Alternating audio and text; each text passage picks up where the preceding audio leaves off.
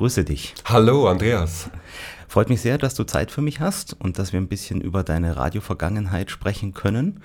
Ähm, du bist 1964 geboren, das heißt, deine Jugend war so in den 70er, frühen 80er Jahren. Was hast du damals im Radio gehört? Ja, da gab es ja in der Schweiz nur DRS1 und DRS2 und da hatten wir die Wahl zwischen DRS1, das waren Schlager oder ähm, so volkstümliche Musik und DRS2, das war klassische Musik.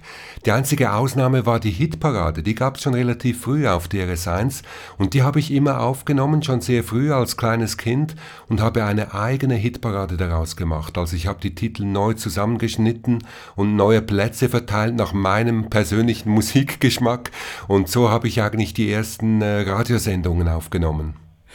Hattet ihr denn irgendwie Möglichkeiten, Programme aus Deutschland oder Radio Luxemburg oder sowas zu empfangen? Nein, also was wir immer hatten, war SWF 3, das äh, hörten wir schon relativ früh und das hat uns natürlich auch geprägt, ja. Was war da der Unterschied, dass es mehr Pop gab als bei euch? Also der ist eins oder so, es gab auch keine Jugendsendungen oder sowas, oder? Nein, das gab es überhaupt nicht. Das war wirklich nur die Hitparade. Also ja. da, da saßen wir total auf dem Trockenen. Also da gab es wirklich nichts. Also was wir einfach hatten, waren natürlich Langspielplatten, Singles, die wir immer wieder auflegen konnten. Also wir mussten uns da selber zu helfen wissen. 1979 kam dann ganz was Neues aus dem Ausland zu euch rein. Was war das und welche Reaktionen gab es darauf? Ja, das war Radio 24 und das war natürlich wie äh, das Dornröschen, das aus einem langen Schlaf erwacht, weil das war wirklich irgendwie äh, eine, eine Auferstehung der Popmusik und der Rockmusik in der Schweiz. Das gab es vorher nicht und äh, zum ersten Mal mit sehr viel Rauschen. Also ich mag mich erinnern, wie ich das hörte über Antenne natürlich, UKW und ähm, das, das war mit sehr viel Rauschen und es gab ja auch immer wieder Sendeunterbrüche, weil die Polizei Razzia machte.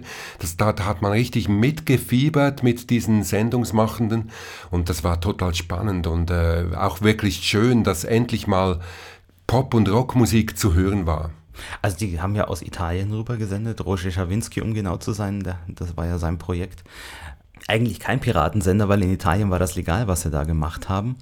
Wie war der Empfang hier? Kon konnte man das quasi nur draußen hören oder hat man da, war das so stark, dass das wirklich auch in der Küche oder sowas zu hören war? Nein, es war wirklich mit sehr viel Rauschen verbunden. Man musste auch die Antenne ausrichten, man musste vielleicht äh, das Radio nahe zum Fenster positionieren. Also da musste man wirklich sehr einfallsreich sein, um äh, da einen guten Empfang sicherzustellen. Du bist dann selbst in Richtung Radio gegangen. Warum? Was war dir die Entscheidung dafür? Ja, ich habe ja wirklich eben früh schon äh, Hitparade aufgenommen selber und das war schon immer mein Wunsch, schon als Kind mal selber zum Radio zu gehen.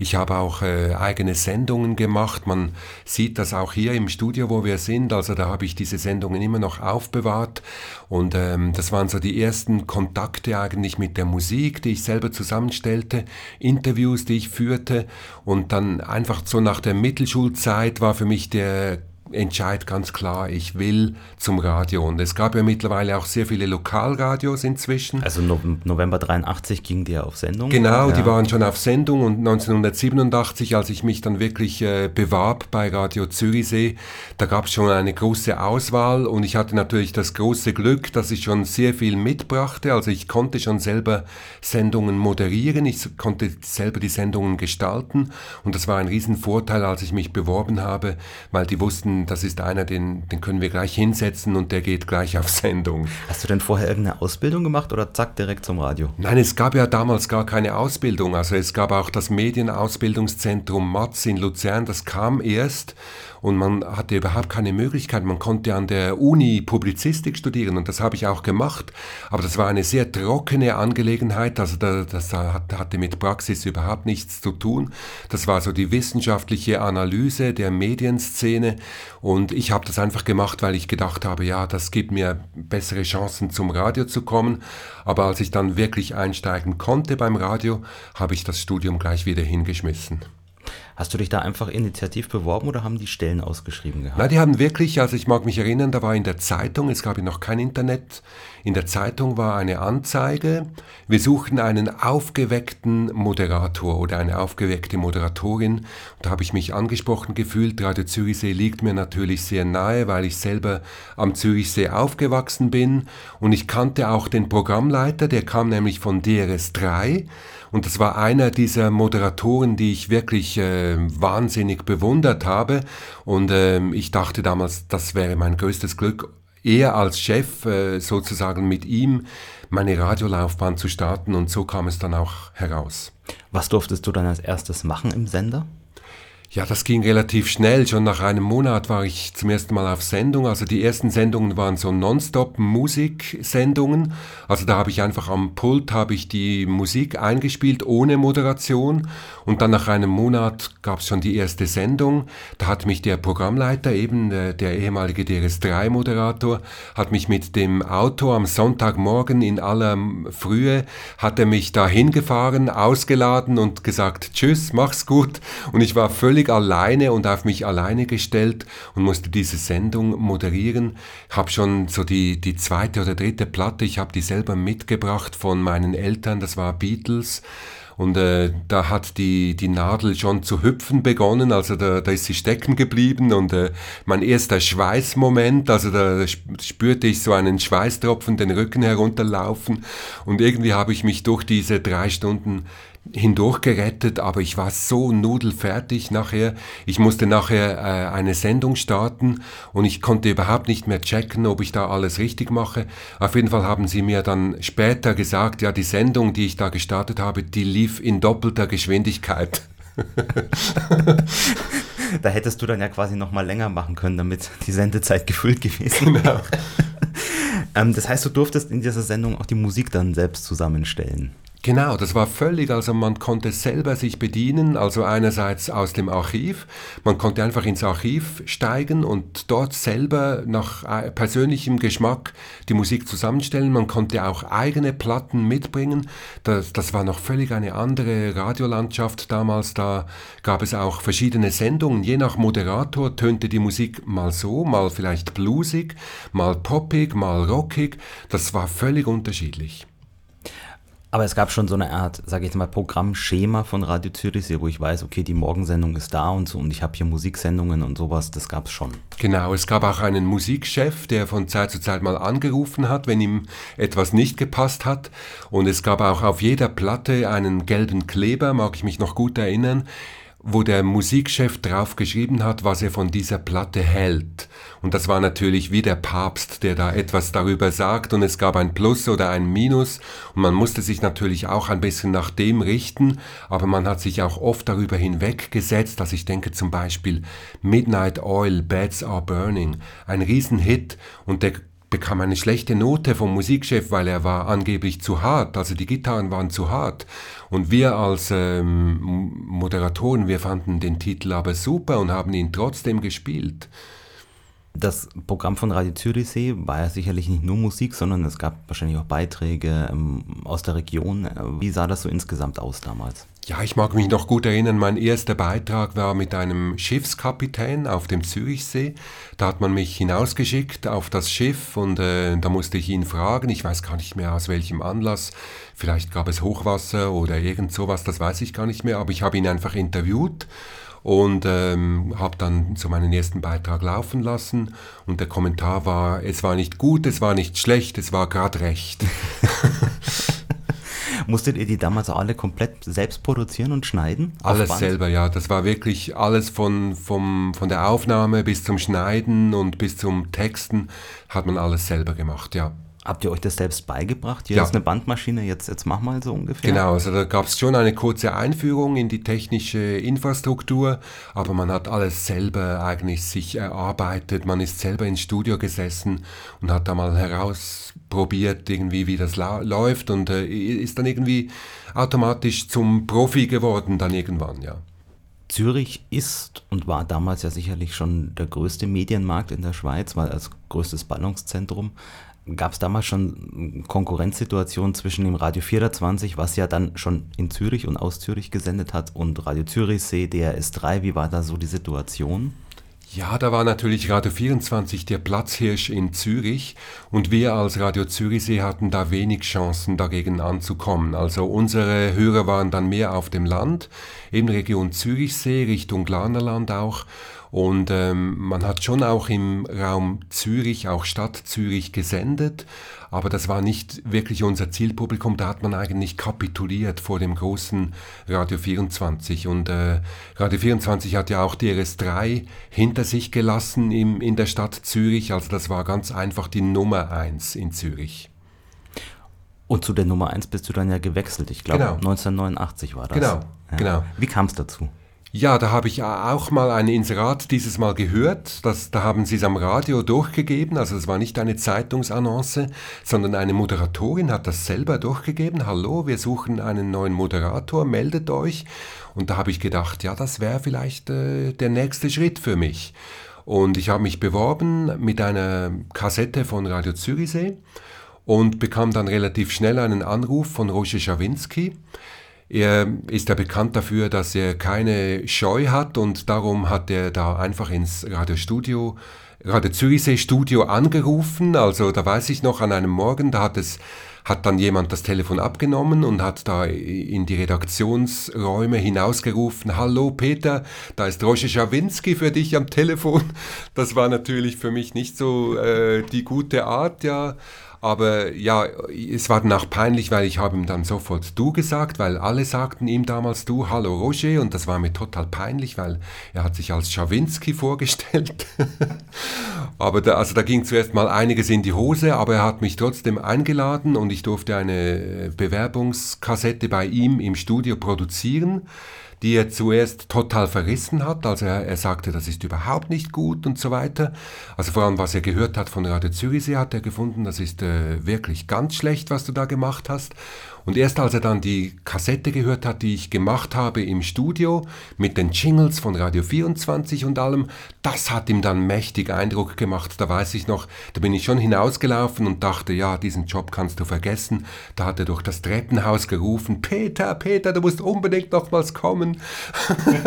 und dann hat er mir gesagt, das war super, was du gemacht hast. Also das totale Gegenteil von dem, was er zuerst gesagt hat. Das war super, was du gemacht hast. Und ähm, dann habe ich dann wirklich den Job gekriegt. Wie hat sich dann das Radiomachen für dich verändert? Ja, natürlich kam das mit der Digitalisierung. Das kam dann auch schon bei Radio 24. Mhm. Da haben wir die ersten Computer gehabt. Also ganz am Anfang schrieben wir noch an Schreibmaschinen und alles an Tonbändern und Plattenspielen haben wir gearbeitet. Und dann kamen aber die ersten äh, Computer mit Touchscreen, wo man so die Titel reinladen konnte. Das war schon so, ja, Mitte 90er Jahre, denke ich jetzt mal. Und bei DRS3, als ich dann gewechselt habe 1997, war zuerst alles noch analog, immer noch analog. Und da dauerte es noch etwas länger, bis wir dann wirklich äh, auf das Digitale umgestiegen sind. Nochmal zurück zu Radio 24. Ja. Du hattest dann eine eigene Sendung dort, ähm, die Peter Wald Show. Was war das für eine Sendung?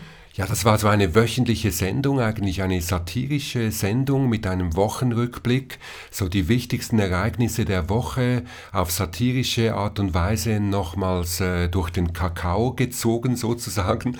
Und äh, wir haben da sehr viel Aufwand betrieben mit einem Stimmenimitator, der da so große Persönlichkeiten nachmachen konnte. Wir hatten selber einen Riesenspaß, also wir sind manchmal wirklich vor Lachen unter dem Mischpult gelegen, aber ob es dann wirklich so gut auch angekommen ist, das, das wissen wir eigentlich gar nicht so genau, weil es gab damals auch nicht so Untersuchungen oder man bekam auch relativ wenig Feedback, es gab ja noch kein Mail ins Studio und so weiter. Man hat es einfach gemacht und selber hatte man Spaß und ging mal davon aus, das kommt bei den Leuten auch gut an. Durftest du da auch noch selbst Musik auswählen? Nein, also gut in Ausnahmefällen schon. Ich habe mir da immer so eine Hintertür offen gelassen. Eigentlich war ja alles äh, programmiert, bereits durch den Musikcomputer dann mit der Zeit. Und ich habe mir die Hintertür offen gelassen, wenn es einen Anlass gab, zum Beispiel ein Konzert, das gerade stattfand, dann habe ich so, so wie einen Beitrag dazu gemacht und dann konnte ich natürlich die Mus Musik dazu spielen. Also so habe ich viele Titel hineingeschmuggelt, die gar nicht im Programm waren. Du hast gesagt, es gab keine Hörerumfragen in der Art und Weise. Ähm, aber wie hat man denn zum Beispiel dann damals festgelegt, was verlangen wir für Werbung oder irgend sowas? Ja, es gab schon Untersuchungen, wie viele Zuhörer ähm, es gibt. Also es gab so halbjährliche ähm, Statistiken, wo daneben Radio 24 immer die Nummer 1 war, also auch gegenüber Radio Z, der das große Konkurrenzradio war. Und ähm, ja, da hat man einfach die Zahlen aufgrund von Umfragen, Telefonumfragen, hat man das herausgefunden, ja. Du hast schon gesagt, Wechsel zu DRS3, 1997 war das. Ähm, das ist ja eigentlich auch nochmal ein sehr großer Schritt dann zum öffentlich-rechtlichen Programm zu gehen, oder? Genau, das habe ich dann auch gespürt, weil die Vorbehalte waren relativ groß. Also eben, man hat gespürt, Radio 24 ist einfach der große Konkurrent von DRS3 und jemand, der von dort kommt, kann ja nicht gut sein und den müssen wir zuerst zurechtbiegen. Also da gab es eine große interne Schulung, da bin ich so richtig... Äh, durch die Maschine gegangen, also sozusagen äh, hat man mich so, so ein bisschen anpassen wollen und es gab auch anfangs sehr viel Kritik an meiner Moderation, weil die war natürlich geprägt von Radio 24 und ähm, ja, irgendwie habe ich es hab dann geschafft, mich so weit anzupassen, dass ich dann akzeptiert war. Warum bist du überhaupt zu DRS3 gewechselt? Ja, DRS3 war natürlich immer mein großer Traum. Also schon zu Radio Zürichsee-Zeiten dachte ich immer, das das will ich mal. Also irgendwann will, will ich mal zu DRS3, weil das hat eben auch mit der Vergangenheit zu tun. 1983, als DRS3 auf Sendung ging, am 1. November abends um 12 Uhr Mitternacht, also da bin ich bereit gewesen in meinem Kinderzimmer und habe mit Kassettenrekorder das alles aufgezeichnet und das war ein Riesenmoment und äh, die Verbundenheit zu DRS3 war dadurch einfach riesengroß und ich habe auch die ersten Jahre wirklich aktiv immer mitverfolgt. Ich, ich habe auch zu Radio Zürichsee oder Radio 24 Zeiten immer in der Freizeit DRS3 gehört. Das war eigentlich immer mein Radio, das ich gerne hörte. Und ich wollte immer dorthin. Kannst du denn sagen, warum dann Radio 24 DRS3 quasi ausgestochen hat?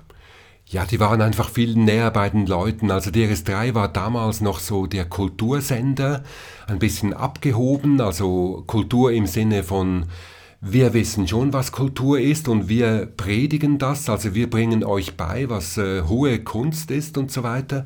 Und das kam natürlich bei der breiten Bevölkerung nicht so gut an. Das kam in gewissen Kreisen, in alternativen Kreisen kam das gut an, aber die große Masse hat man da, damit nicht angesprochen. Aber das hat sich ja bis 97 wahrscheinlich schon etwas verändert gehabt, als genau, du dann 19, eingestiegen bist. 1997, ja. als ich eingestiegen bin, kam dann der große Durchbruch. Da kam auch von, von der Geschäftsleitung die Direktive, so quasi, wir müssen jetzt mehr Hörer haben. Also es, es gab dann wirklich so einen Hörerschwund, dass es langsam schon Politiker gab, die sagten, wir brauchen dieses DRS3 gar nicht mehr. Also es stand schon langsam auf der Kippe. Und so hat man eben beschlossen, jetzt muss man massentauglich werden. Und vielleicht hat es auch damit zu tun, dass man mich überhaupt geholt hat. Eben man wusste, das ist einer von Radio 24, der weiß, wie man die großen Massen anspricht. Und dann kam eben eigentlich 1997 der große Umbruch. Sie wollten dich, du hast gesagt, verbiegen. Haben Sie ja. das dann geschafft? Nein, also ich denke, dass ich immer mich selber geblieben bin. Ich denke, das ist auch das Wichtigste beim Radio. Man kann sich nicht verbiegen. Also es hat sicher eine Anpassung in diesem Sinne stattgefunden, dass äh, ich technisch einige neue Grundlagen bekommen habe. Also was ich bei Radio 24 moderiert habe, das war alles aus dem Stehgreif, spontan, da hat man eigentlich nichts aufgeschrieben. Und bei DRS3 äh, war praktisch alles plötzlich aufgeschrieben, also jedes Wort war aufgeschrieben und das hat natürlich die Moderation dann schon auch verändert. Welche Sendungen hast du dann als erstes gemacht bei DRS3? Ja, das waren vor allem Wochenendsendungen, weil ich bin ins Weekend-Team eingeteilt worden und da gab es am Wochenende eine Sendung von 9 Uhr und eine von 13 Uhr. Und natürlich auch am Sonntag gab es dann ähm, Weekend-Sendungen und auch eine Sportsendung, die ich moderiert habe, also die ich selber auch kreiert habe, zusammen mit der Sportredaktion. Die war abends um 6 Uhr und das war eigentlich auch so eine Neuigkeit, dass man zusammen mit der Sportredaktion eine Sendung machte. Also die Sportredaktion machte dann sozusagen Doppelmoderation mit der Moderation, die im Studio war und das war so für DRS3 damals wirklich ein Novum, das war das habe es vorher noch nicht gegeben, ja. Ich glaube, es gab zu dem Zeitpunkt ja auch schon Virus, oder? Das junge Programm. Nein, das kam erst später, das kam so, ja, vielleicht zwei, drei Jahre später, so um die Jahrhundertwende, ja. Gab es da dann auch Veränderungen in DRS3, dass man gesagt hat, das macht jetzt eher Virus, das machen wir nicht mehr? Oder so in der Richtung? Ja, so das, ähm, das wirklich sehr Jugendliche, das kam zu Virus, also die Jugendmusik, so auch Hip-Hop oder was gerade angesagt war bei der Jugend, das spielten wir dann nicht mehr, das kam dann zu Virus, ja. Und du hast ähm, quasi das Gegenteil gemacht, nämlich eine Revival-Show. genau. Kosmos hieß die, glaube ich. Genau, das kam 1998, genau. Und das war eine 80er-Jahre-Show und wir haben damals den Zeitgeist wirklich super getroffen, weil da gab es auch viele Revivals von ehemaligen 80er-Jahre-Stars, die ich dann auch super interviewen konnte, weil die auch wieder auf Tour gingen und ähm, die Sendung kam extrem gut an. Also da haben wir wirklich positive Rückmeldungen bekommen, weil das, das lag so in der Luft, dieses Revival der 80er Jahre. Wir hatten schon gesprochen, Digitalisierung des Radios in den 90er Jahren. Ähm, war, warst du oder wart ihr generell jetzt einfach mal skeptisch den Computern gegenüber? Wie das soll das funktionieren, Radio aus dem Computer? Oder war das klar, dass das geht und dass ihr das macht. Ja, das, das war natürlich bei DRS3 eine Riesensache. Da gab es Arbeitsgruppen, in die ich da auch eingeteilt wurde, wo man da tagelang darüber diskutiert hat, äh, wie man jetzt mit dieser neuen Technik umgeht. Also das war für mich fast schon zu viel, weil für mich war es so selbstverständlich, dass man sich dieser neuen Welt stellt und dass man auch die Vorzüge äh, akzeptiert und ähm, lernt sie auch zu integrieren. Und das war für mich von Anfang an eigentlich ein Riesengewinn. Also ich sah nichts Negatives darin, höchstens vielleicht eben bei der Musikprogrammierung, weil man hat dann schon gemerkt, jetzt übernimmt der Computer das Kommando und da gibt es schon Fragen wie zum Beispiel, ähm, wie programmiert man einen Computer, damit die Musikauswahl immer noch sehr breit ist. Wie lief das denn ab bei DRS3? Wenn wir jetzt mal die Jahrtausendwende nehmen, ähm, Musikredakteur macht das Musikprogramm und so ist es. Und wie war es dann später, als mehr aus dem Computer Musik kam? Das war immer, das war immer so, dass die Musikredaktion die Musik ausgesucht hat. Also ganz zu Beginn hat die Musikredaktion äh, auch die CDs bereitgestellt. Da bekam man eine kleine Kiste, wo alle CDs in der Reihenfolge, äh, wie sie dann in der Sendung kommen, äh, eingeordnet waren, mit Kommentaren auch. Also da gab es eine Riesenliste, zu jedem Titel noch ein Kommentar des Musikredaktors, also ein Riesenaufwand ist da betrieben worden. Und dann mit dem Computer hat das dann ein bisschen nachgelassen, aber es war immer und ist auch heute noch eigentlich die Aufgabe der Musikredaktion, die Musik auszusuchen. Das heißt, der Computer ist nur eine Unterstützung.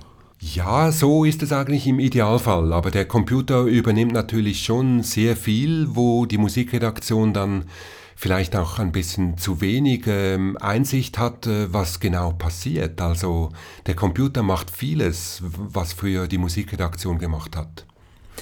Du warst bis 2016 bei SRF 3, wie es, wie es seit 2012 heißt. Ähm, warum bist du aus dem Programm ausgestiegen? Ja, ich dachte einfach, jetzt ist der Moment für den nächsten Schritt. Ich war 19 Jahre bei DRS3 oder später SRF3 und ich dachte, jetzt, wo auch die Technologie solche, solche Fortschritte gemacht hat, jetzt gründe ich mein eigenes Radio und jetzt mache ich meine eigenen Podcasts, weil das war auch schon damals äh, langsam ein, ein neuer Trend.